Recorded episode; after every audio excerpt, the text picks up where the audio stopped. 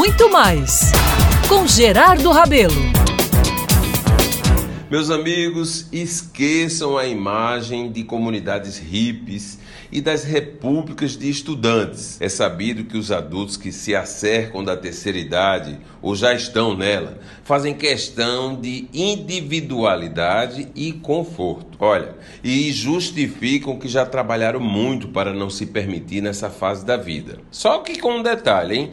Querem individualidade, mas com os amigos por perto. Ou seja, se recusam à solidão. Esse mal, meus amigos, que atinge um em cada três ou quatro pessoas nos países ocidentais, pode elevar em 14% o risco de mortes dos mais maduros, segundo o estudo da Universidade de Chicago. Numa reportagem especial, a Casa Vogue de outubro fala sobre envelhecer juntos e mostra que o tema está mais em voga do que se possa imaginar. O desejo de viver em proximidade com os outros originou uma nova modalidade de habitação para nós brasileiros, que é aquela que reúne um pequeno grupo em um mesmo terreno.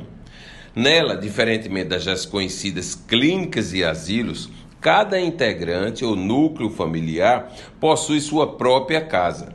No entanto, todos cultivam a interação, dividindo tarefas e momentos de lazer em um espaço comum, muitas vezes equipado com cozinha, e em áreas como horta, academia, piscina e tudo mais que os membros decidirem ter. Ajudar os demais é premissa. Esse modo de vida, meus caros, desenhado na Dinamarca dos anos de 1970, ganhou o mundo Primeiro a Europa, depois a América e, é claro, chegou por aqui. Atualmente, embora existam muitas iniciativas no país, nenhuma se viabilizou realmente até agora. Como tudo que move nosso país nesses últimos anos, já houve muita discussão sobre o tamanho da vila, das residências, de seu modelo jurídico, as funcionalidades principais. O fato é que os caminhos e a modernidade de opções para viver e para não assistirmos com tanta frequência o deprimento e abandono de nossos vovôs